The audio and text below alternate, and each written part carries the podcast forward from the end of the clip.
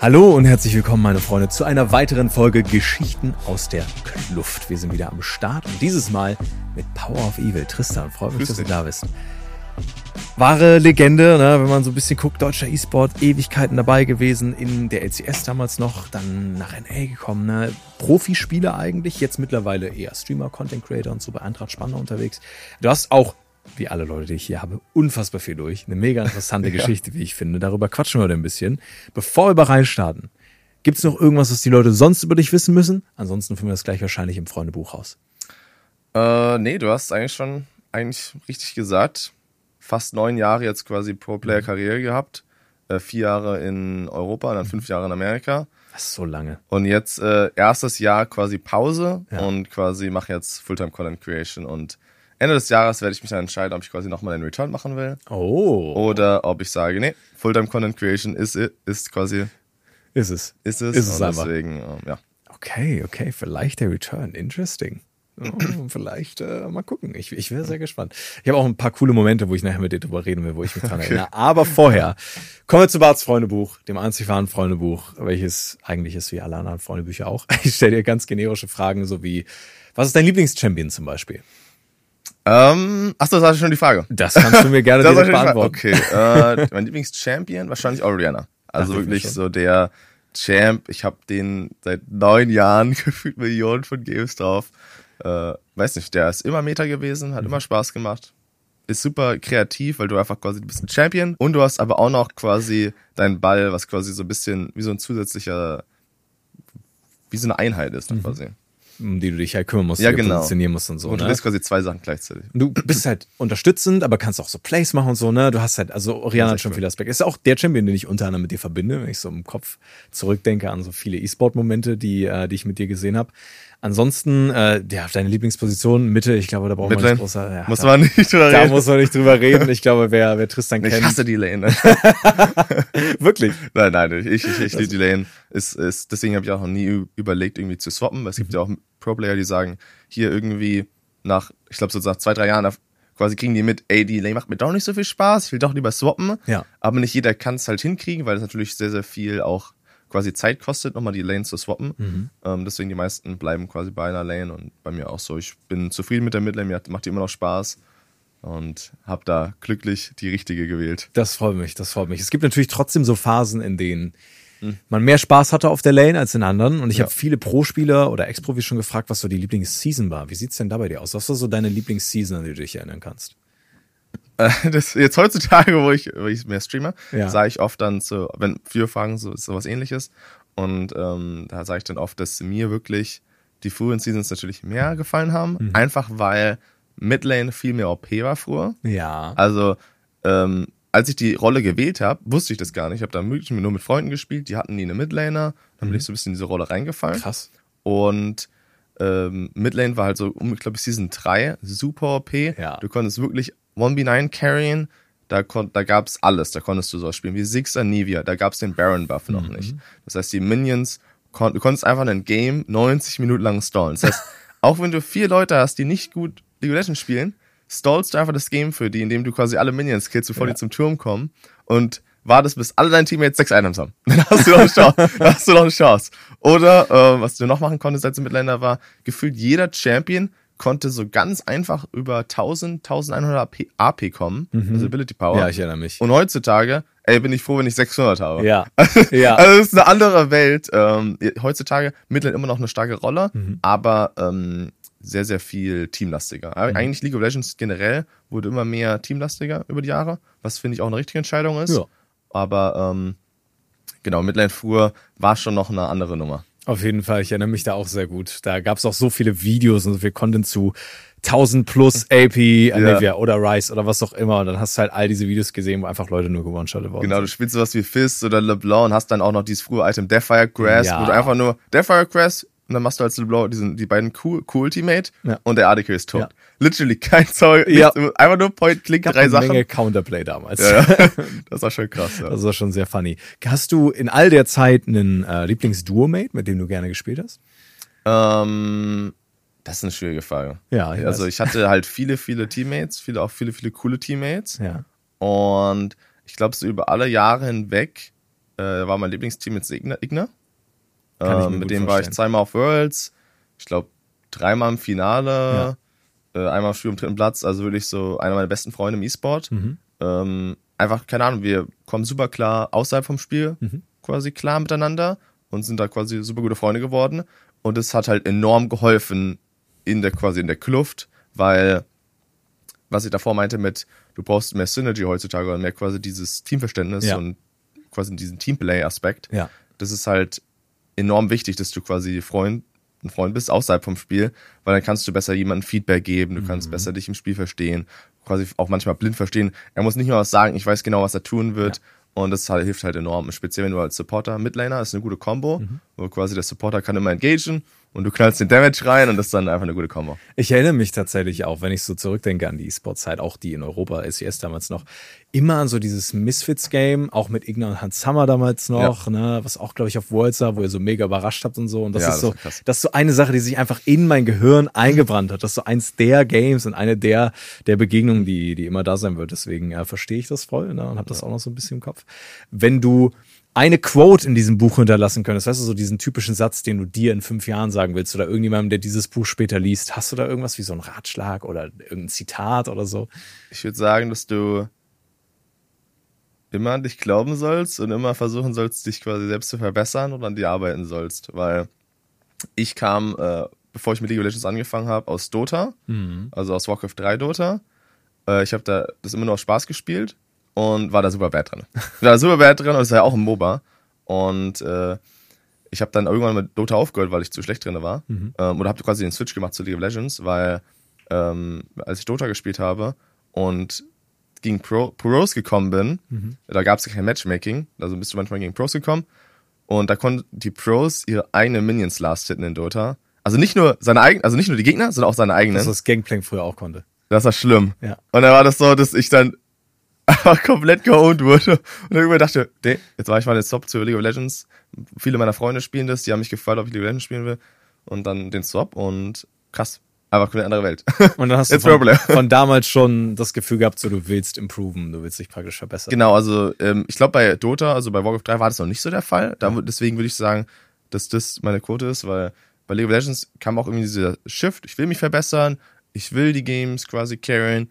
Wenn ich gegen einen Pro-Player komme, war das nicht negativ angesehen, sondern eher, ey, cool, wenn ich hier geowned werde, kann ich das und das lernen. Oder, ey, ich weiß noch, als ich gegen Alex Itch gespielt hatte in einem Team-Ranked-Szenario mit ein paar Freunden, mit meinem großen Bruder, äh, das war mit Moscow 5, die haben uns weggeowned. und ich habe gegen Cassiopeia, er hat Cassiopeia gespielt und mich Level 2 gekillt. Ja. Und dachte ich mir so, Alter, dieser Champion ist so krass. Ich muss den selber spielen. Und dann habe ich, hab ich angefangen, Cassiopeia zu spielen. Das hat mich quasi, nicht quasi ähm, frustriert, sondern dich eher motiviert, ja. Ja, ja. finde ich sehr cool. Ist eine sehr gute Quote, könnt ihr gerne mitnehmen. Ne? Focus auf Improve ist natürlich ein gutes Mindset. Und ich, ja, das ist auch so ein bisschen der Anfang natürlich, den du gerade geschildert hast, ne? wie du praktisch in den League reingekommen bist, natürlich erst durch Freunde, aber wie du dann auch versucht hast, besser zu werden. Wie bist du denn in den E-Sport reingerutscht? Weil der Moment, wo ich dich kennengelernt habe, war über Summoners Inn, ne? wo ich dann so LCS und so begleitet habe. Da hat man sich dann auch mal so ein bisschen getroffen oder so. Aber da warst du ja schon eine Weile im, im Ja. Pro-Player unterwegs. So, was war so dein erster Berührungspunkt damit? Mein erster Berührungspunkt mit Pro-Play war wahrscheinlich so Online-Turniere. Mhm. Ähm, so Go for LOL. Ich glaube, früher hieß es auch Monster Cup Die und ganz sowas. alten Sachen. Also die ganz, also super alte Sachen. Viele kennen das wahrscheinlich gar nicht mehr. Ja. Das sind so alte Turniere, wo du, da spielst du für 30 Euro Ride Points oder eine Maus, eine Razer-Maus oder sowas früher. Krass gewesen damals. Ja, ja, das waren schon, da konntest du Sachen gewinnen. äh, und da habe ich, da habe ich noch gespielt mit meinem großen Bruder. Mhm. Äh, er war auch so Diamond 1, ich war quasi Challenger und ähm, mit drei weiteren Freunden, also also Halo-Freunden. Ja. Und ähm, da das erste Turnier da gewonnen, eine Maus, 30 Euro Ride Points, wie gesagt. Mhm. Also, oha, so den ganzen Tag, den ganzen Sonntag gespielt. Also äh, dieses Leute kann jeder sich anmelden. Das war quasi so ein Turnier, das startet um 10 Uhr morgens, endet um Mitternacht so gefühlt. Mhm. Am nächsten Tag Schule. Deswegen war schon. Die und wenn du, Zeiten. und wenn du vorher verlierst, kriegst du gar nichts. Also Ja. wenn du nicht irgendwie Top 2 oder Top 3 bist. Deswegen, manchmal endest du den Tag um 10 Uhr abends denkst so, scheiße, ich hab, Mhm. das war einfach nichts. Den ganzen Tag gewastet und hast Ja. nichts bekommen. Ja. Ähm, nee, genau, also das war quasi so die erste E-Sports-Erfahrung. Ja. Und ähm, irgendwann hat sich das dann so entwickelt, dass äh, mein großer Bruder nicht mehr so viel Zeit hatte, ähm, halt mehr wegen Abitur und Schule da mehr investieren konnte, ähm, musste. ich als Schüler noch vor Abitur noch viel, viel mehr Zeit gehabt. Deswegen äh, konnte ich noch mehr League spielen und habe dann quasi ähm, angefangen, Teamrank zu spielen mit ganz, ganz vielen verschiedenen Teams, quasi zu tryouten mhm. Für die Academy-Liga. Ähm, das mhm. war quasi die zweite Liga. Die hieß, äh, früher hieß die sogar noch Coca-Cola-Liga, die war gesponsert, Coca-Cola Zero oder so. Ja, das war verrückte Zeiten. Wilde Zeiten, ja, sehr wilde Zeiten. Und ähm, genau, dann quasi Teamrank gespielt mhm. und irgendwann bin ich dann zu Unicorn Love gekommen mhm. und mit denen habe ich dann ähm, quasi den äh, Einstieg in, in quasi in die LCS geschafft. Mhm. Ähm, davor vielleicht noch zu erwähnen, gab es noch so ein paar Hügel, die man erklimmen musste. Es war, ich war zuerst bei Unicorns of Love, dann bin ich sogar gegangen, mhm. weil ähm, es Probleme gab. Äh, Shibi war mein Jungler. Oh, ja, Shibi hat damals Sh noch gespielt. Genau, ja. Shibi war mein Jungler und ich fand, er war nicht gut genug für die zweite Liga. Hört sich fies an, aber ja. ist das so meine Einschätzung. Und meinte dann zu meinen Teammates, ey komm, ich, ich glaube, das wird nichts. Ja die meinten dann, nee, nee, nee, wir spielen mit Shibi, das ist unser mhm. Freund und das habe ich auch verstanden. Habe ich gesagt, okay, Voll, ja. spielen wir. Das ist auch, finde ich auch unfair, das war so in der Mitte der Saison, Saison quasi. Mhm. Und dann haben wir quasi mit ihm gespielt, leider verloren. Ich gesagt, okay, dann wechsle ich jetzt, weil die immer noch nicht ändern wollten. War quasi kurz bei einem anderen Team. Da habe ich dann auch mein erstes Offline-Turnier gespielt mhm. in Schweden. Oha. Und äh, das war sogar lustig, denn das war das erste Offline-Turnier auch von Perks. Das wusste ich auch gar nicht am Anfang, Krass. weil er war in einer anderen Gruppenphase. Ja. Und äh, das habe ich dann gewonnen, erster Platz. Das war so, oha, erstes Offline-Turnier gewonnen. Direkt Parks praktisch besiegt. Er war in der anderen Gruppenphase, ich habe ihn also nicht begegnet. Ich ja. wusste gar nicht, dass er dabei war, mhm. äh, bis ich es dann irgendwann später erfahren habe. So wirklich so fünf Jahre später. Mhm. Einfach krasser Zufall. Und äh, genau, dann aber äh, gab es da Probleme. Mhm. Also früher war alles so unprofessionell. Ja. Es gab keine Coaches. Also vielleicht Musstest selber anreisen und so. Alles war, ja, es war wirklich, es war wirklich kein heutzutage hast du Schwab-Psychologen, Coaches, Köche, Manager, Ana mhm. Analysten, du hast alles quasi. Mhm. Früher da, okay, da gibt's auf einmal Beef zwischen zwei Leuten, okay, einer muss jetzt gehen, so in der Art. Und dann äh, quasi äh, hatte ich wieder getryoutet und dann hatte Unicorns of Love mir geschrieben, ey, wir haben jetzt gewechselt, Shibi ist nicht mehr dabei, er ist jetzt der Coach mhm. und ob ich Lust hätte jetzt zu spielen. Und dann meinte ich so, okay, krass, ihr habt jetzt ja doch gewechselt, ey, das wollte ich sowieso von Anfang an, warum habt ihr das nicht vorher gemacht? Und äh, genau, dann quasi Unicorns of Love und dann der Einstieg in die LCS. Krass. Ja, ich schiebe ihn mittlerweile, Grüße gehen raus. Auch ein sehr guter Coach, immer noch ja. bei Unicorns of Love, macht einen wundervollen Job. Coach ähm, Ist wirklich krass, ja. ne? wie, wie also, sich das so entwickelt jede, Und jedes Jahr performt sein Team richtig gut. Und also. immer besser, habe ich das Gefühl. Ja. Also es ist wirklich, wirklich krass zu sehen, wie sich Leute entwickeln, wie sich auch die Richtung entwickeln. Weil du bist dann in der LCS gewesen, das ist so die größte europäische Liga, ne? Für die Leute, die vielleicht nicht so, nicht so drin sind und ähm, nicht so im, im E-Sports hinterher sind oder zu der Zeit noch nicht dabei waren. Das, was damals LCS war, ist heute LEC. So einfach die Genau, EU-LCS hieß das. Genau, genau. Ähm, und da warst du dann unterwegs, da hast du, bist du auch ziemlich weit gekommen, muss man sagen, ne? auch so Worlds-Auftritte etc., die dann später mit, mit Misfits kamen. Und dann bist du Richtung NA gegangen und hast mhm. halt da sehr lange Zeit verbracht.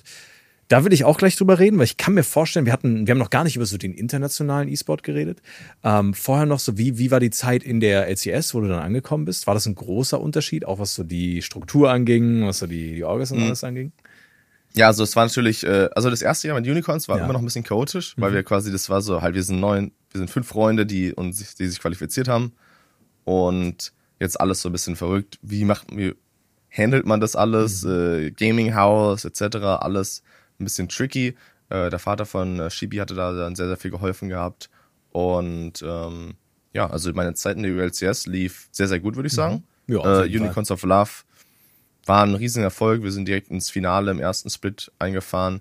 Hatten davor noch Intel Extreme Masters. Das mhm. war auch äh, ein riesiges so Pop-Off-Turnier, wo wir gegen TSM gespielt hatten. Und äh, wir Björks weggeklatscht haben, das war super cool. das war auch so von vielen Leuten irgendwie heutzutage wissen das auch noch viele, viele Leute. Ja. Das ist so ein bisschen wie diese SKT-Serie, mhm. weil wir so komplette No-Names waren. Oder Underdogs. Genau, wir waren die übelsten Underdogs und haben dann quasi TSM, was zu der Zeit so ein Worlds-Team, gutes Worlds-Team quasi dargestellt war, komplett weggeklatscht haben. Mhm. Und äh, als Pro-Player habe ich auch lustigerweise in den ersten zwei Jahren in die ULCS mhm. auch direkt, äh, das sage ich auch sehr, sehr oft oder erzähle ich sehr, sehr oft, beide Seiten so von Social Media und beide Seiten von ähm, jetzt würde ich sagen, dem Fame und so ein bisschen mitbekommen abkommen. Ja. Und habe direkt quasi so das gelernt, finde ich, auf, auf einer guten Art und Weise. Und zwar mhm.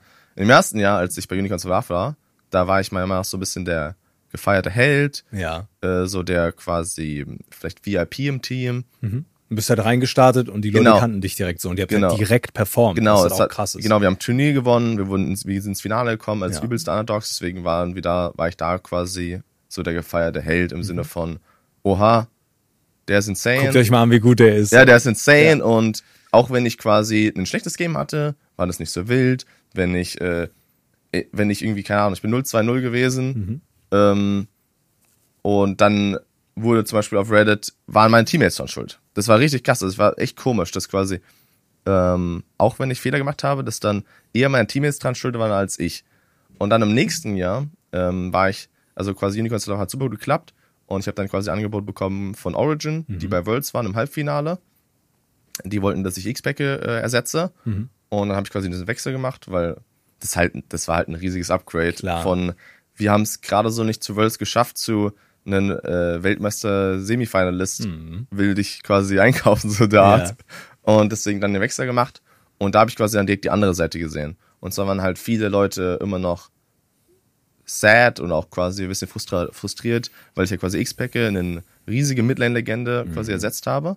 Und da gab es dann die andere Seite. Das ist quasi, ich kann auch 2-0-0 stehen und richtig gutes Game äh, spielen, dann aber verlieren. Ja. Und dann, Dann äh, dann wäre, genau, dann wäre sowas wie, aber in X-Pack hätten sie es gewonnen. Oder, äh, warum spielt X-Pack nicht? Ja. Und da habe ich quasi direkt so beide Seiten vom, so Social Media und, also als Spieler, Mhm. als Spieler äh, quasi erlebt, wo quasi, oha, also das hört sich irgendwie fies an, aber das ist ein bisschen delusional quasi auch so, manchmal was so halt alles im Internet ist und quasi direkt ein dickes Fell bekommen, weil ich dann so dachte, oha, krass, in, in einem Jahr kannst du quasi der gefeierte Held sein, in einem anderen Jahr kannst du quasi die, keine Ahnung, der gehasste Willen sein, der bö- gehasste Bösewicht Ja. und äh, das hat mir auch für die nächsten Jahre sehr, sehr viel geholfen.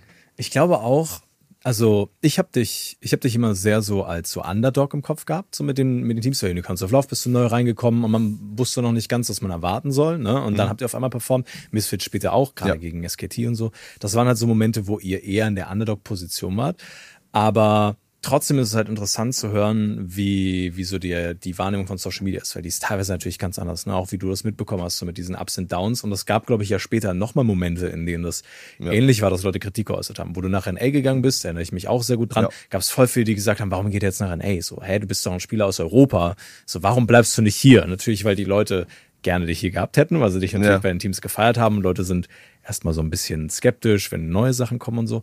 Aber auch, weil viele natürlich die Entscheidung nicht nachvollziehen konnten, kann ich mir zumindest vorstellen damals. Deswegen, was, was war denn der Grund damals, dass du gesagt hast, nach NA zu gehen? Und vor allen Dingen, wie war es für dich in der Situation mit diesem ganzen Social Media und dem, dem Feedback, was die Leute hatten, umzugehen? Also das Ding ist, dass ähm, ich von Anfang an, also ich glaube so, sogar schon so am Ende von Unions of Love, wusste, dass ich eigentlich mal nach Amerika gehen wollte, nach Amerika spielen wollte. Also sehr, sehr früh in meiner Karriere. Weil ähm, früher, also das ist jetzt wahrscheinlich ein bisschen schwieriger zu verstehen, aber früher war nach NA gehen richtig großes Prestige. Nur die wenigsten Aus Europa, europäischen Spieler oder quasi die wenigsten Spieler überhaupt kriegen die Chance, nach Amerika zu kommen. Und das war quasi so früher ja halt einfach das der Prestige-Move quasi. Okay, krass, du bist so gut, du bist quasi in Amerika dürfen quasi nur zwei Imports in jedem Team sein. Das bedeutet, du musst besser sein als alle amerikanischen Spieler. Ja. Du musst besser sein als alle europäischen Spieler, die quasi gegen dich konkurrieren, darüber zu gehen. Und du musst besser sein als quasi alle asiatischen Spieler, quasi China und Korea. Das heißt, es war quasi ein früher super, super gut angesehen. Ja. Heutzutage nicht mehr so, früher schon. Und ähm, genau, also das war quasi das so, das wollte ich schon immer mal machen. Und ähm, man muss halt erstmal sich natürlich diese Chance erarbeiten. Das ist ja nicht einfach so, äh, nach Unicorns of Love habe ich da fünf Angebote aus Amerika, sondern ähm, erstes Jahr mit Unicorns, zweites Jahr mit Origin, immer, hatte ich keine Angebote. Und dann äh, nach meinem starken Jahr in Misfits hatte ich äh, dann die ersten Angebote aus Amerika, viele Angebote aus Europa, aber ähm, um so ein bisschen quasi als Perspektive zu schaffen, war das jetzt so, dass ähm, ich wusste, dass Misfits, also ich hätte, oh, ich wäre bei Misfits geblieben. Ja. Spieler unterhalten sich ja, reden miteinander. Klar. Und äh, ich hatte da gesagt, ey, ich würde gerne zusammenbleiben, ich würde gerne, weißt du, weißt du, so run it back in der Ja. Art, weißt du, gleich. Ihr wart ja- ihr wart ja close. Ja, wir waren insane, wir waren insane, wir waren auch alle eigentlich gut befreundet und so. aber jeder Spieler hat halt andere ähm, Ziele Mhm. und wir haben da ganz offen miteinander gesprochen als, als Teammates und jeder hat einfach andere Ziele. Je, jemand hatte, vielleicht hatte jemand mehr, der quasi darauf will, mehr Geld machen, Mhm. auf kurze Zeit. Jemand will, sagt vielleicht, okay, mit drei Leuten verstehe ich mich gut, mit einem nicht, ich will doch lieber das Team wechseln. Und, Oder mit äh, anderen Leuten haben wir bessere Chance. auf Genau, oder vielleicht für einen, so. noch ein größeres Superteam Ja, bilden ja. und so. Und das ähm, im Endeffekt kam quasi raus, dass äh, wir uns wahrscheinlich alle splitten werden. Mhm. Igna ging nach Korea, ich bin nach Amerika gegangen und ich glaube zwei, drei, äh, ich glaube Hans Hammer Alfari waren da geblieben, Maxo weiß ich nicht mehr genau. Also im Endeffekt war das so ein bisschen, wir haben uns da gesplittet Mhm. und äh, die Entscheidung, da nach Amerika zu gehen, war auch ähm, quasi zum einen die Angebote. Ähm, ich wollte sowieso immer nach Amerika, wie gesagt, von vorab. Zum anderen war es auch noch, das ist so eine kleine persönliche noch Note daran, das ist für mich auch so ein bisschen wie so ein DLC, wie so ein Extension Pack war. Weil ihr müsst euch vorstellen, ich habe immer als Midlaner die letzten drei Jahre da, als ich in der ULCS gespielt habe, Ja. quasi gegen die gleichen sieben bis acht Midlaner gespielt. Ich Also verstehe. wirklich, es war so, dass von zehn Midliner, da wechseln vielleicht ein, zwei neue Midlane-Talents rein raus Ja. und die anderen acht waren meistens so geblieben. Ja. Was bedeutet, du spielst quasi wirklich drei Jahre lang gegen die gleichen Midlaner. Die, klar, die, der Base Champion, Game immer wieder. ja, ja, die, klar, die Champion Pools und alles ändert sich ein bisschen, aber der Splay-Style und wie die spielen, wie die in der Lane spielen, wie die mit Jungle spielen, das ist halt alles sehr ähnlich. Und für mich war das auch so, ey, ich will mal sehen, wie kommunizieren die Amerikaner, wie, ähm, wie also wie reden die in-game, was machen die für Shot-Calls Ja. und auch quasi, wie spielen die amerikanischen Midlander, gibt es irgendwie einen anderen Play-Style. Und für mich war das dann quasi auch so eine Le- Learning-Experience. Außerdem ist es so, natürlich, mal in LA gespielt zu haben, fand ich auch super cool. Zudem, weil ich ja quasi selber Deutscher bin und ich schon öfter in Berlin war. Für mich war dann quasi Berlin nicht so prestige wie Kann ich mir LA. vorstellen, ja. ja. Und ähm, natürlich muss man auch ehrlich sagen, war zu dem Jahr war Franchising gekommen auch noch. Ja, ich erinnere Das mich. heißt, das war das erste Jahr, wo Franchising war. Mhm. Und Franchising bedeutete äh, natürlich viel größeres Gehalt, denn ähm, die Sponsoren haben dann nicht mehr die Gefahr, dass quasi das Team, was sie sponsoren, absteigen kann. Mhm. Und deswegen war auch einfach das, das Angebot viel, viel stärker als Europa zu dem Jahr. Und da konnte Europa einfach nicht mithalten. Das hatte sich später, nachdem Franchising, ich glaube, ein Jahr später dann nach Europa kam, Ja. geändert. Da würde ich sagen, waren dann die Gehälter wieder sehr, sehr ausgeglichen. Mhm. Also, wenn ich so meine Angebote überlege, so über die Jahre, waren sogar die letzten zwei, drei Jahre wahrscheinlich sogar fast bessere Angebote aus Europa Mhm. gehaltlich. Aber das erste Jahr, also das Jahr, war Amerika natürlich auch viel, viel besser. Und genau, und dann äh, Mhm. habe ich mich dafür entschieden. Das war quasi so die, ich, nur mal so ein bisschen Perspektive reinzubekommen, Ja. die Aspekte. Habe mich dann quasi dafür entschieden, nach Amerika zu gehen. Und ich würde sagen, ich habe das wahrscheinlich, also ich habe es nicht so gut gehandelt, würde ich Mhm. sagen. Also Social Media mäßig. Denn ähm, davor gab es All-Stars. Ja. Und ähm, ich habe quasi Kampagne getrieben, hier, ich will für All-Stars spielen, weil für mich war das so, ich wusste zu der Zeit schon, also kurz nachdem All-Stars war, wusste ich schon, okay, jetzt ich habe Angebot aus Amerika, das ist eine Chance, dass ich nach Amerika gehe. Und dann dachte ich, okay, jetzt nochmal, bevor ich nach Amerika gehe, will ich nochmal Europa präsentieren, repräsentieren und nochmal quasi, dass du da alle weg und für Europa und so quasi so als letzter Boom, bevor ich quasi dann Ja, also das war immer so gegen Jahresende, da kann man immer so Spieler aus den jeweiligen Regionen wählen, die dann als Team Single Genau. gefahren sind ne, und sich ordentlich gebettelt haben, was sehr cool war. Genau. Und dann ähm, habe ich dafür Kampagne getrieben, gewonnen und das repräsentiert. Und dann, äh, ich glaube, ich weiß nicht, wie kurz danach, äh, dann quasi announced, dass ich jetzt nach Amerika Mhm. gehe. Wo dann viele Leute sehr, sehr mad waren. Also wirklich komisch mad. Also, erinnere also mich ich als Spieler ja. Mhm. habe natürlich eine komplett andere Perspektive als die Fans. Die Fans waren wahrscheinlich enttäuscht, weil, Ja, weil äh, ihr Lieblingsspieler geht genau. aus ihrer Region weg. genau, ihr Lieblingsspieler geht. Wahrscheinlich auch viele Leute dachten sich, ein guter Spieler geht, vielleicht Ja. der die Chancen reduziert, vielleicht Worlds zu gehen oder nochmal zu Worlds zu gehen, etc. Für mich war das aber halt die anderen Aspekte halt alle Mhm. wichtig und ähm, ich weiß nur, dass dann die Leute auch, äh, die Leute auch dann, also aber viele Leute waren auch sehr, sehr mad, weil sie meinten, ich habe sie verraten. Also das fand ich auch ein bisschen, also rückblickend lustig, dass ich sie verraten habe, weil quasi ich quasi Kampagne betrieben habe, gesagt habe, hier, ich will Europa repräsentieren Und dann gehst du. und dann gehe ich. Ja. Und ich glaube, die ist den einfach in den falschen Hals gerückt ist, quasi gerutscht ist, weil dieses, also wie ich es gerade gesehen habe, es war quasi nochmal so das letzte Mal Hm. und für die war das so gefühlt so, glaube ich, der Anfang eventuell für von Ja. so einer, äh, vielleicht so auf so einem Podest, okay, das ist jetzt der Anfang. Ja, Europa gegen NA ist halt auch einfach immer ein großes Thema gewesen. Ne? Also ich glaube, Ja. bei jedem, immer wenn wir All-Stars hatten, wenn wir MSI hatten, wenn wir Worlds hatten, dann war Korea eigentlich zu dem Zeitpunkt immer die stärkste Region, dann kam so China, ne? Ja. Und dann war es halt EU versus NA. Das war immer so. Bei jedem internationalen Turnier, EU musste versuchen, größer als NA zu sein. Das war das, was man battlen musste. Und ich glaube, das ist auch so ein Ding, dass Leute einfach, wenn du nach China gegangen wärst oder nach Korea, Ich ist, glaube glaube ich, was anderes gewesen als nach NA. Ja, ich glaube auch. Und ich glaube auch den Leuten fällt es einfach schwer oder ist es damals schwer gefallen, direkt deine Gründe zu sehen, weil Prestige ergibt halt übel viel Sinn. Finanziell muss man sagen, ergibt es halt auch Sinn, weil es ist immer noch dein Job, so du musst ja gucken, wo du bleibst, wie lange du es machen kannst und so. Aber auch zu sagen, ey, ich will andere Gegner sehen, ich will mich weiterentwickeln. ja, genau. und Also so. ich glaube, das ist halt auch für Zählt Fans nicht nach, nach, also schwer nachvollziehen. Safe, ist. Also ich glaube, ich hatte so das Gefühl, die Fans, das Einzige, was sie gesehen haben, mehr Geld. ja. Deswegen kam auch dann das, äh, das lustige Meme. Also ich finde es echt lustiger, echt lustig, dieses Pio Euros. Also quasi, die haben quasi mein E ausgetauscht für ein Eurozeichen. Eurozeichen, ja. Und es war dann erst also das übelste Meme für, ein, für ein halbes Jahr, ja, also echt eine lange Zeit. Es ist dann jetzt komplett ausgestorben. Äh, aber also ich habe es lange nicht mehr gesehen. Das ist so wie alle Sachen in Social Media nach irgendeiner Klar. Zeit werden die vergessen und Oder die Leute haben auf einmal Verständnis, weil ich Ja, glaube, die werden auch, so. ich glaube, die, wenn man, wenn man dir in NA zugeguckt hat und dich da so ein bisschen begleitet hat, wird man auch gemerkt haben, dass du da halt genauso getryhardet hast wie hier, so, ne? Ja. Für dich war halt einfach trotzdem Gewinnen, im besten Fall Worlds oder so, immer noch ein unfassbar wichtiger Punkt. Und ich glaube, man hat halt spätestens ab so dem ersten Split gemerkt, dass du da halt nicht rüber bist nur wegen Geld und dann hast du da gechillt, sondern du wolltest halt auch da gewinnen und wolltest dich halt auch da weiterentwickeln, ne? mit deinem Ja. Team praktisch weiterkommen. Wie war denn die Zeit in Amerika dann für dich? Weil spielwise, ich finde, das sieht man halt immer, wenn man E-Sport so ein bisschen verfolgt. Man kann so ein bisschen gucken, wie waren deine Erfolge in den Games.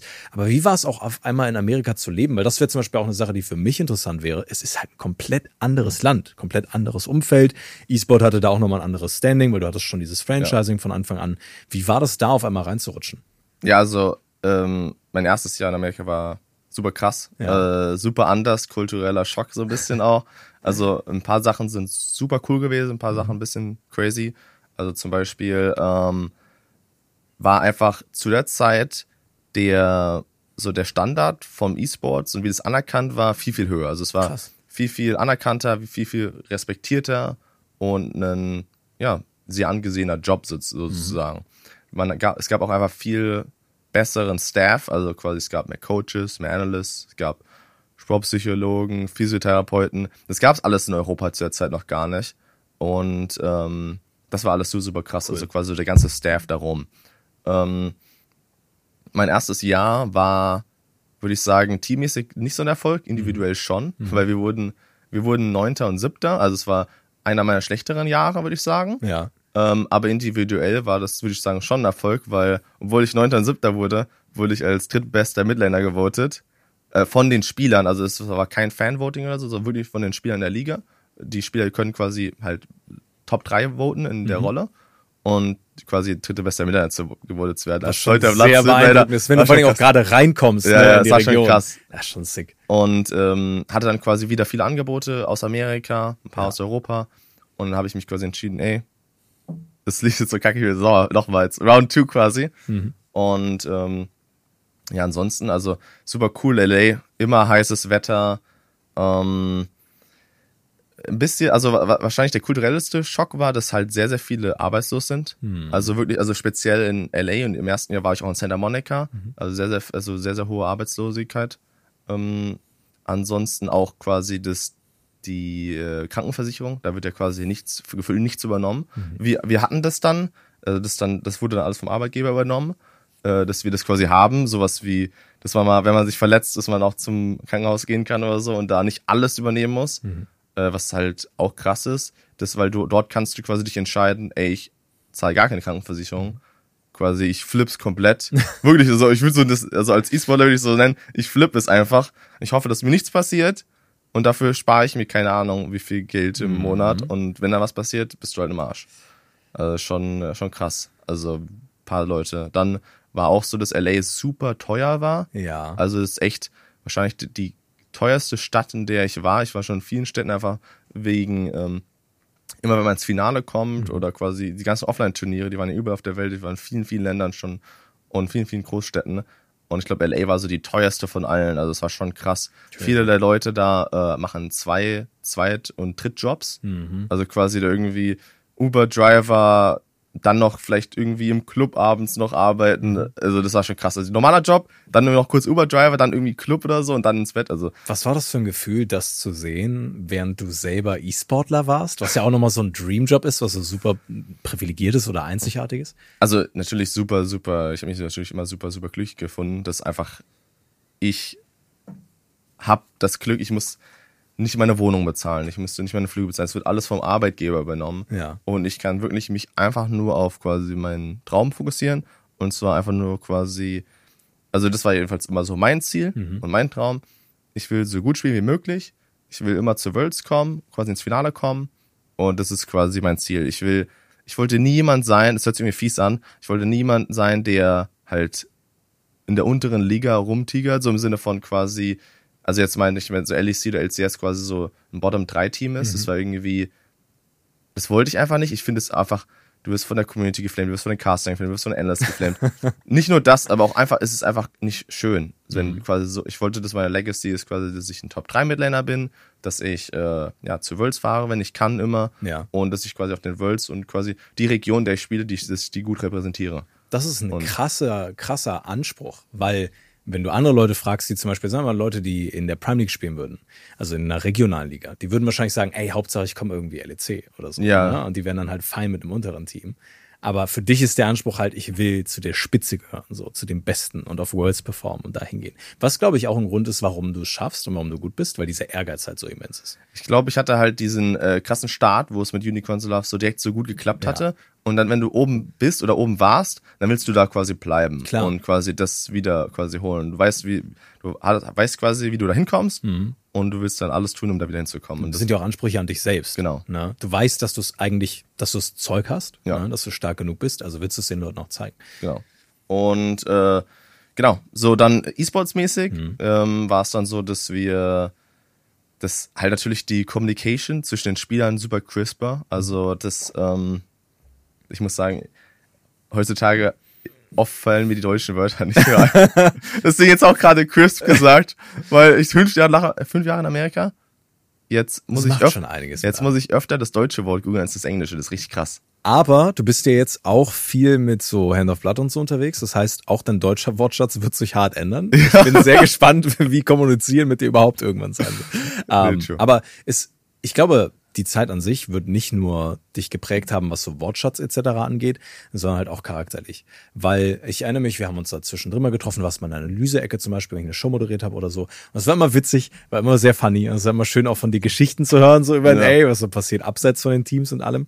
Ähm, aber ich habe auch das Gefühl, Du hast zwar diesen Ehrgeiz immer behalten, aber du bist doch bestimmt auch gewachsen, oder? Charakterlich, wenn man das alles sieht, wenn man so viel unterwegs ist, also, macht ja auch was mit einem. Also ich würde sagen, ähm, nach dem, also meinem ersten Jahr in Amerika, würde ich sagen, habe ich mich als Spieler enorm verbessert, mhm. äh, auch wenn es quasi teammäßig kein großer Erfolg war. Einfach weil, ich würde sagen, bis dahin war ich meistens so ein Spieler, der gut mechanisch war, ja. auch ein paar Calls gemacht hatte, aber ich war quasi nie wirklich so der Leader in einem Team. Mhm. Und in diesem amerikanischen Team, also in meinem ersten amerikanischen Team in Optik, hatte ich so das Gefühl, da war ich mit Abstand der beste Spieler und da mhm. musste ich quasi wirklich diese Leadership-Rolle übernehmen. Sowohl im Spiel wie auch abseits vom Spiel, weil es natürlich nicht so gut geklappt hatte. Wir haben viel ja. verloren und da musste ich quasi viel so ein bisschen Therapeut spielen nach den Spielen, quasi sagen, hier die Leute motivieren, sagen, hier, wir können es noch gönnen, wir können es noch turnarounden mhm. und so auch quasi ein Leader außerhalb vom Spiel sein. Ja. Und da bin ich halt enorm als Spieler gewachsen und konnte das dann für die alle Jahre danach mitnehmen und das quasi ähm, für die anderen Jahre auch nutzen.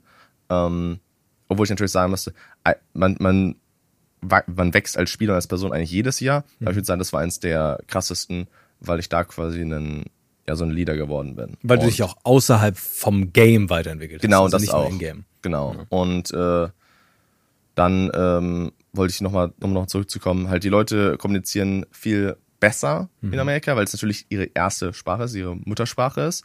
Hier in Europa ist es so, da hast du halt jemand aus Bulgarien, Ungarn, ich als Deutscher, vielleicht noch ein Spanier. Mhm. Und für uns alle ist quasi Englisch die zweite Sprache. Ja. Und dann ist es halt so richtig runtergebrochenes Englisch.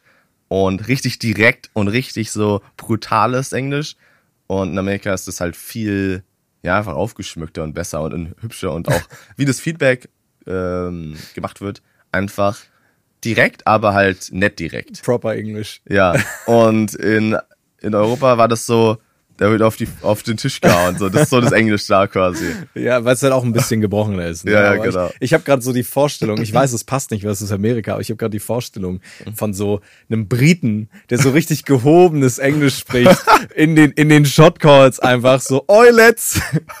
Und dann kommt so die wirklich so schön ausgesprochen, so ganz beschrieben. Wir sollten jetzt in den Busch gehen und wir sollten äh, die, den Duft des Grün inhalieren und auf die Gegner warten und so. Das wäre schon sehr, sehr funny, wenn das so laufen würde. Aber es sind trotzdem schon Calls, ne? Naja. Ähm, trotzdem, Sache, wo du dich weiterentwickelt hast auf jeden Fall und ein weiterer Step bei dir, wo du, glaube ich, auch gemerkt hast, außerhalb von League kann man sich weiterentwickeln. Ne? Und du hast den Leuten so ein bisschen gesagt, so, also, hast ihnen beigestanden, wir können es trotzdem gewinnen, vielleicht auch gesagt, was man ein bisschen mehr machen soll, ein bisschen weniger machen soll. Und damit kommen wir zu, machen Sie das, lassen Sie das. In einem kleinen äh, Format oder Part im Podcast, wo ich dir einfach so Leute sage, die irgendwas machen. Und du sagst mir, was die mehr und weniger machen sollen. Du bist ja jetzt mittlerweile auch selber Streamer. Ja, genau. Was sollten Streamer mehr machen und weniger machen? Ja, einfach quasi dieses, äh, dieses Tilting und dieses quasi, oh, mein Team sind so schlecht und oh, ich bin so viel besser als die und ah, die griefen mich. Ich weiß nicht, das ist so. Ich kann es verstehen, wenn man mal einen schlechten Tag hat. Also jeder Klar. hat mal einen schlechten Tag, ich habe auch mal einen schlechten Tag. Aber es gibt halt auch Streamer, die machen das quasi nonstop 24-7 und es ist dann halt so für die Leute, die sich das anschauen, die denken dann, Alter, lustig, cool und Mache ich auch. Mache ich jetzt auch in meinen Ja. Games und dann erwischst du vielleicht den neuen Spieler, der League of Legends jetzt gerade zum ersten Mal spielt und der wird dann erst weggebeleidigt. Ja. Ist halt einfach nicht schön. Safe. Deswegen, äh, ich weiß halt auch nicht genau, warum man das machen muss. Also, ja. Ich Also, das glaube, ich glaube, Beispiel, also dieses Vor, diese Vorbildfunktion ist eine große Rolle, weil du Ja. siehst es und dann machst du es. So, aber da, da ist deine Herangehensweise komplett richtig zu sagen, ey, macht's weniger, weil dann sind vielleicht alle ein bisschen cooler miteinander so, ne? Das ist vielleicht ein bisschen entspannter. Finde ich sehr, sehr gut. Du bist mittlerweile auch viel mit Eintracht unterwegs, ne? Auch mit Ja. Cast etc. Was sollte Eintracht denn mehr machen? Was sollte Eintracht weniger Oh machen? shit. äh, Eintracht. Ja, also ich äh, habe da die Games gecastet, seitdem ich da bin. Äh, Kriegen die ein bisschen in den Playoffs auf den Sack.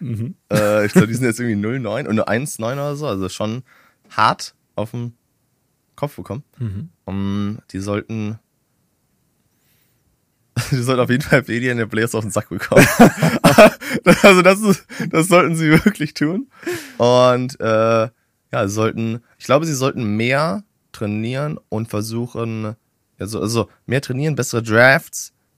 Das ist immer so schwierig, in einem Satz zu sagen, so dieses 120% geben, ganz am Ende. Ich habe das Gefühl, die haben immer, also so die normale Kurve, auch so bei meinen, über meine neun Jahre war meistens so, du startest hier unten vom Ja. Skill-Level, Ja. gehst du langsam hoch Ja, und dann bei den Playoffs bist du hier ja. und dann willst du nochmal extra 20, 30 Prozent geben. Mhm. Und ich habe so das Gefühl, der Spandau ist quasi so, Direkt irgendwie nach oben, insane, ja. also insane hier.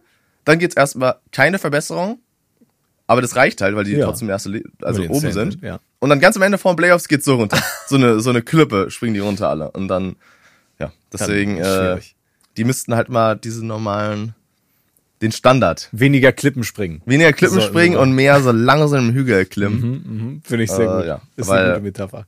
Ja, weil das, äh, das andersrum geht's irgendwie nicht. Also was die da machen, ich weiß es nicht. Du hast ja dieses Jahr auch mit äh, Max, also mit Henno, Ja. versucht, Challenger zu climben. Ja. Total. Was sollte der denn weniger und was sollte der mehr machen? oh mein Gott. Das hier sind. Was sollte er weniger machen? Du kannst auch rumjumpen. Ja, nee, ich bin, ich bin am überlegen. Ja. Das ist ein bisschen fies, weniger Master Yi. ich sag's jetzt ist. Okay, ich hoffe, Max hat es nicht gehört. Oh shit, jetzt habe ich Angst. Ist nicht, wenn ich ins Office gehe, habe ich Angst. Nee, ähm, einfach Master Yi ist aber nächstes Champ. Was soll der Sagen mehr es machen? Was soll der mehr machen? Er sollte Muss ja auch ein positives Beispiel Genau. Mehr so, mehr Tank Engager spielen. Sie Giovanni und Momo, die haben reingeklatscht. Mhm. Die klatschen rein. Damit hätte er vielleicht sogar gewonnen. Vielleicht wäre er dann Challenger. Wir wissen es nicht. Na, mal gucken. Ich bin gespannt, ob das nächstes Jahr wieder ein Projekt wird. Mal schauen. Na, schauen, ja. ähm, aber ich würde sagen, wir nehmen noch eine Gruppe an Leuten. Okay? Und zwar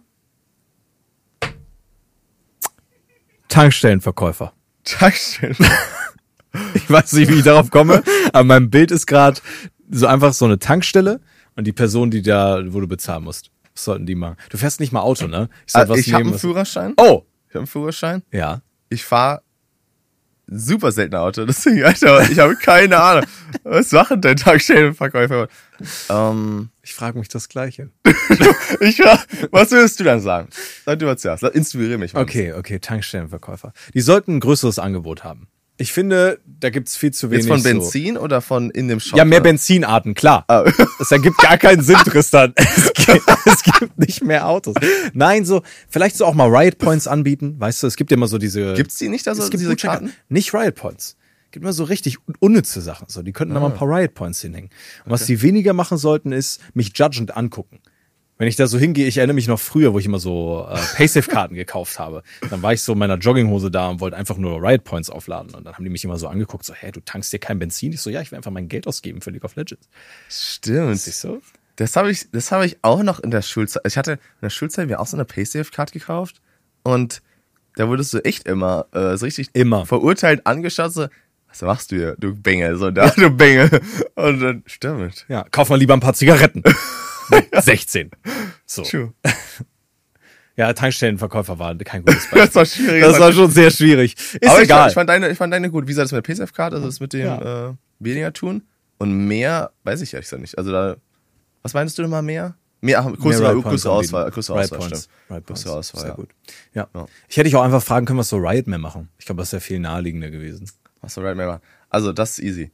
Ja. Weniger Jungler buffen. Mhm. Ist OP. Jungle ist OP und die sollen aufhören, den immer zu buffen. Mhm. Ich weiß noch zu Zeiten, wo Jungle drei Level unter der Midlaner waren. Heutzutage Gute solo Zeiten. killen die dich. Deswegen weniger Jungle buffen. Und mehr, mh, mm, ich glaube, mehr sollten sie die Patch Notes, also diese Pre-Patch Notes offenlegen. Mhm. Irgendwie gefühlt, wenn du diese Pre-Patch Notes lesen willst, dann musst du 20 Writern auf Twitter folgen und immer einer von den 20 postet es. Also das ist irgendwie verwirrend die können doch einfach auf der Main-Webseite das einfach mal announcen, was sind die geplanten Patch-Notes. Da, dann kannst du dich auch Spieler, oder ihr da draußen nämlich, quasi überlegen, okay, den Champion kann ich jetzt üben, weil der nächsten Patch richtig OP. Das, das ist tatsächlich eine gute Idee, dass man sich so ein bisschen vorbereiten kann. Da. Ja, das ist so ein bisschen, du kannst dir halt anschauen, wenn du weißt, okay, du bist jetzt, sagen wir, Seraph Main. Ja. Und du siehst dann den Seraph Buff mit der Ultimate. Oha, super geil. Freust dich drauf, trainierst dich nochmal ein bisschen. Mhm. Oder andersrum. Wird genervt. Oh shit, ich muss einen neuen Champion. Das stimmt, das stimmt. Wobei Riot wahrscheinlich einfach dir erst Bescheid sagen möchte, wenn die Sachen schon feststehen und sie ne, nicht erst noch im Gespräch sind oder so. Aber ja. ich verstehe, was du meinst. Das ergibt auf jeden Fall Sinn. Ja.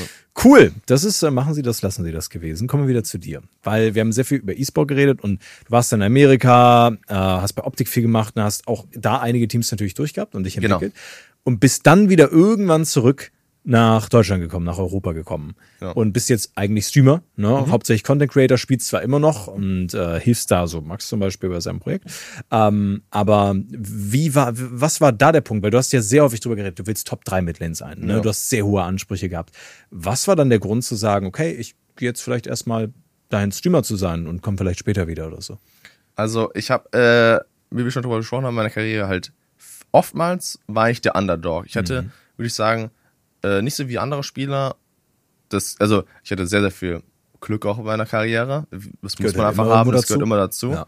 Und ich würde sagen, ähm, das Glück, was wir so ein bisschen, was ich nicht so hatte, war zum Beispiel in so einem Top 2 oder Top 3 Team zu kommen und dort dann lange zu sticken, auch mit den Teammates, die ich hatte. Mhm. Deswegen, ich war meistens eher so jemand, der geht in ein Middle-Pack-Team, also in so ein mittel, mittelstarkes Team oder mhm. ein eher unteres Team und macht es dann zu einem Playoffs-Team oder zu einem quasi Finals-Team. Das war eher so, irgendwie so, ich weiß nicht, das war irgendwie so schon fast wie ein Trend. Ich bin in den meisten Teams, wo ich drin war, wenn ich so durchgehen würde, quasi, Unicorns of Love war eigentlich so eins. Mhm. Dann ähm, Origin war, da hatte ich die Chance, ähm, das ging dann aber in die Hose. Also es war so mittelerfolgreich, aber es ja. hat dann nicht geklappt. Dann äh, Misfits war auch angesehen, das wissen viele Leute nicht. Die Analysts und die Leute haben gesagt, das ist nicht mal ein Playoffs-Team. Ja. Und die Leute haben auch mich und den Jungler geflamed, dass wir überhaupt in das Team reinkommen.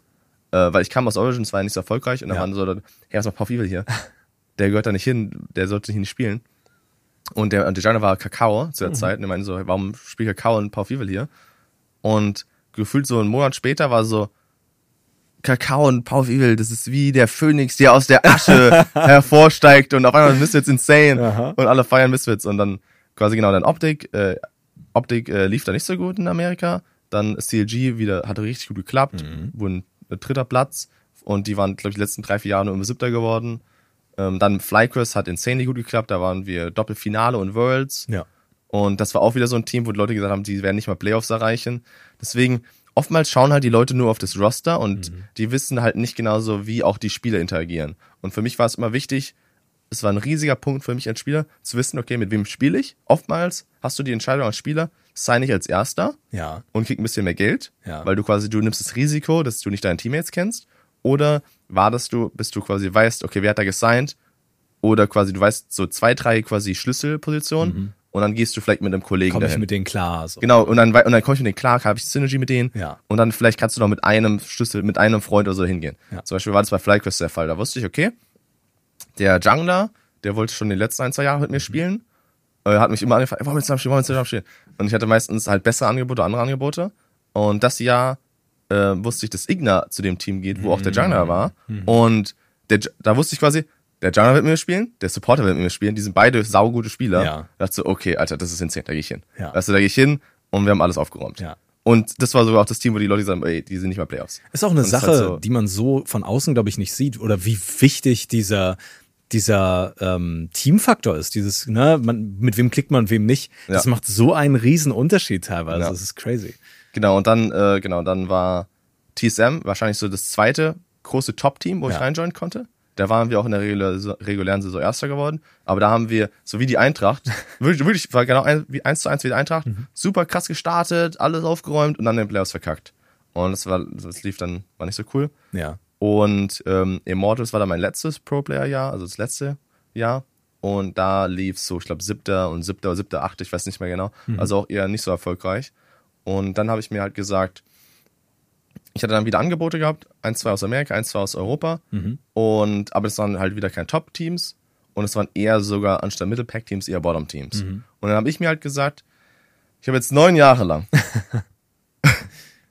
Bottom-Teams versucht hochzuholen. Und manchmal klappt es, manchmal klappt es nicht. Also das ist, es ist nicht quasi, ey, du spielst mit den Spielern und das klappt jedes Mal, sondern Ja. ähm, du kannst auch mit guten Spielern spielen, wie gesagt, und es kann nicht klappen. Und für mich war einfach so, wieder noch ein Jahr zu spielen, wieder diesen, wieder diesen ganzen Struggle durchzugehen. Ähm, weil wenn du auch mit, also wenn du so Middle-Pack-Teams oder Bottom-Pack-Team joinst, das wissen halt viele Viewer nicht. Für mich als jetzt Spieler seit acht, neun Jahren, ich habe so viel Erfahrung, ich habe so viel Spielwissen und so viel Erfahrung, dass, dass ich auch schon fast so ein bisschen wie ein Coach bin für diese Spieler und so ein bisschen ähm, dann die Spieler noch zusätzlich coache zu dem Coach und quasi sage, hier, das ist ein Mehrberuf, was wir machen müssen, hier das und das und das, das. Das ist halt auch alles sehr, sehr anstrengend, auch a- extra quasi Kraft und so.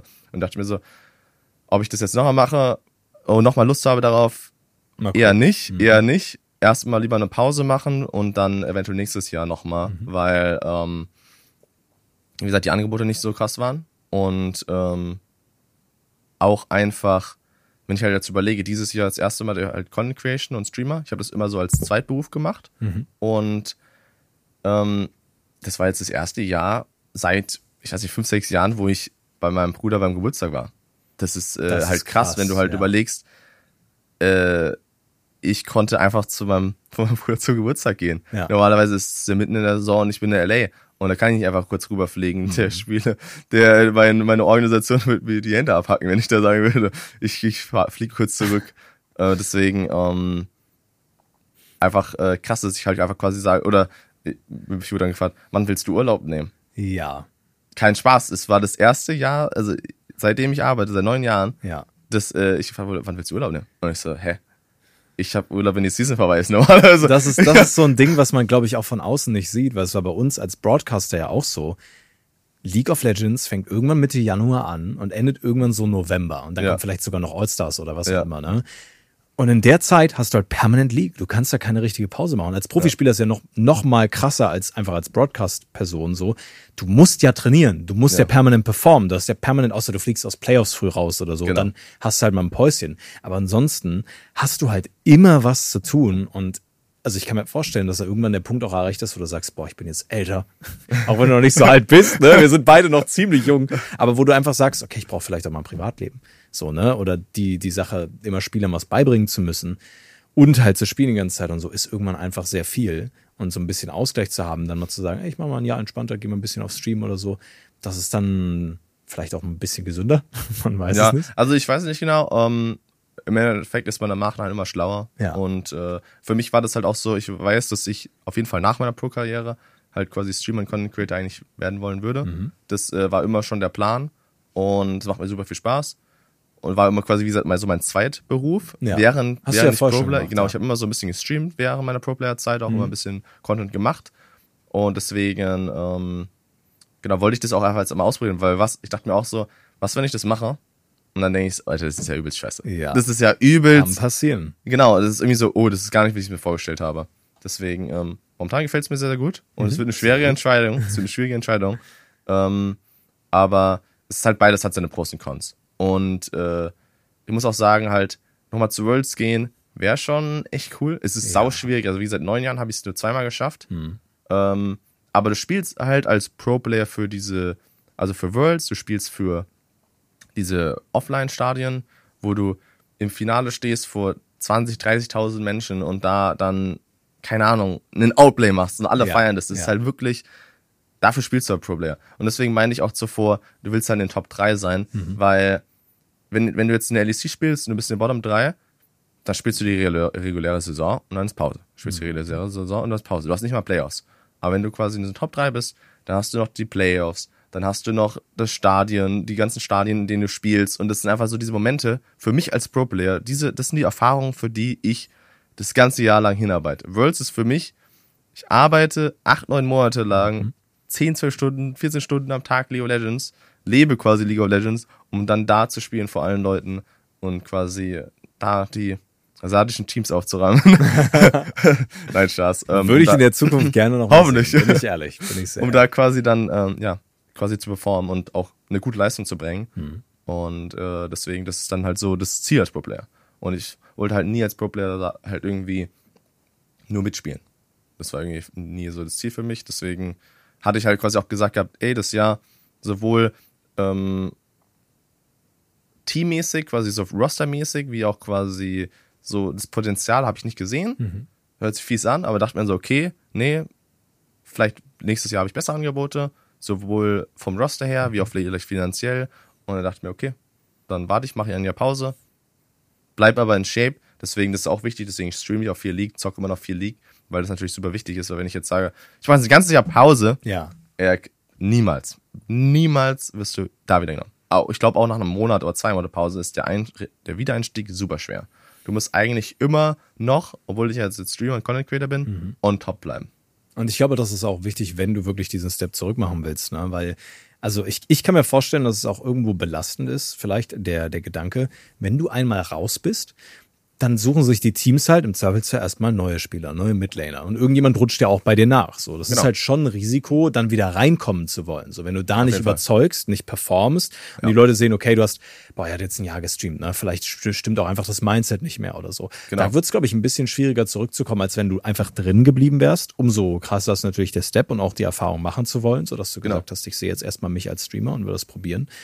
Ist halt die Frage, wie, wie sich das entwickelt, weil, ähm, also hast du das Gefühl jetzt gerade in diesem Moment, dass du auf dem kompetitiven Niveau noch mithalten könntest, wo du vorher warst, oder müsstest du da erstmal wieder Arbeit reinstecken, um dieses gleiche Niveau zu erreichen? Also ich hatte jetzt sogar schon, ich glaube, ich weiß nicht, ob es nach dem Spring oder nach dem Wintersplit war, von der LEC Angebote bekommen. Aha.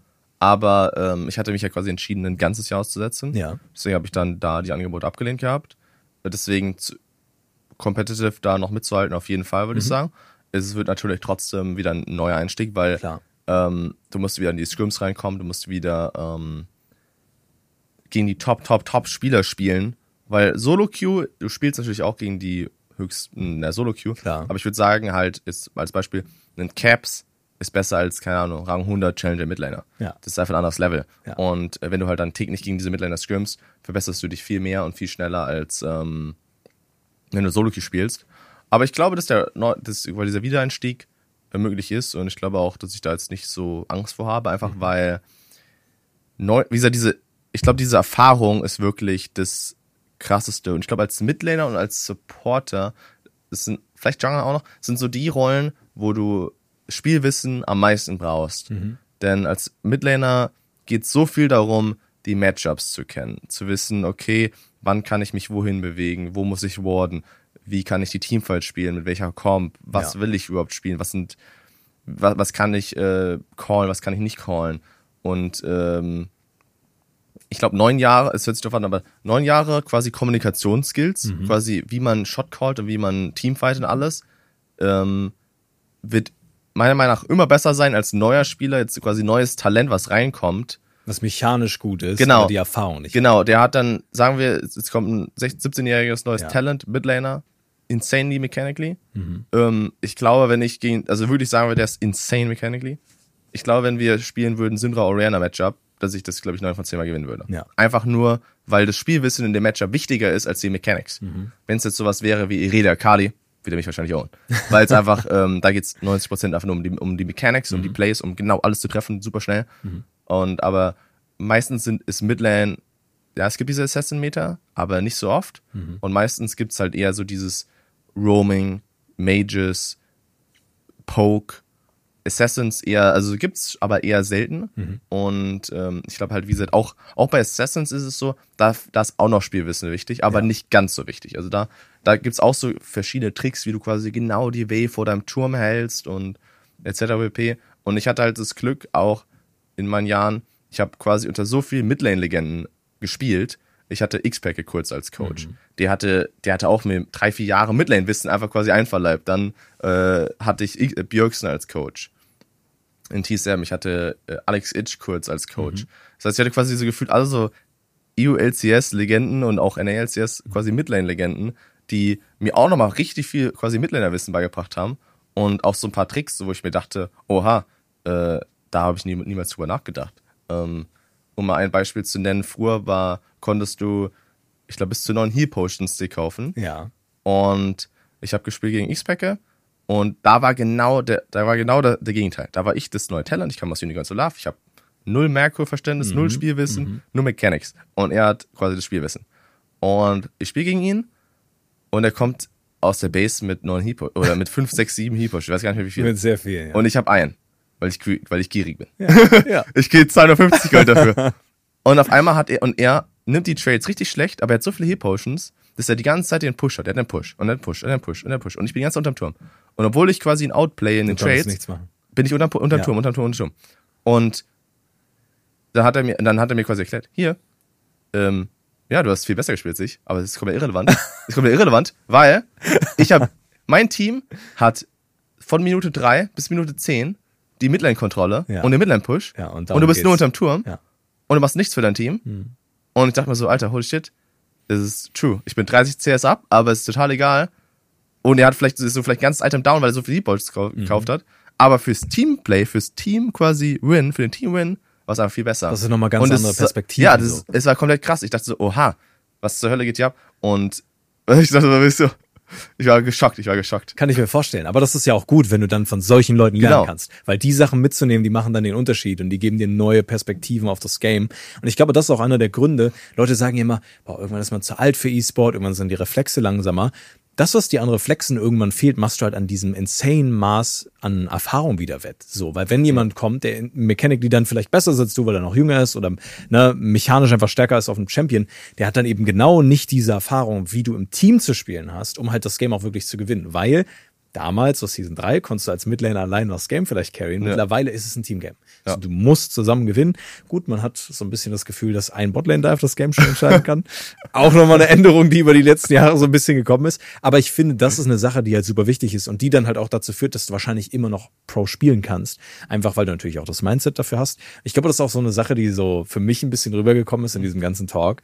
Du bist so motiviert, was das angeht. So und so auch dieses Ziel, so ich will halt Top-Team spielen. So, ne? Ich habe mittlerweile Erfahrung so und ich möchte wieder, äh, wenn dann halt an die Spitze.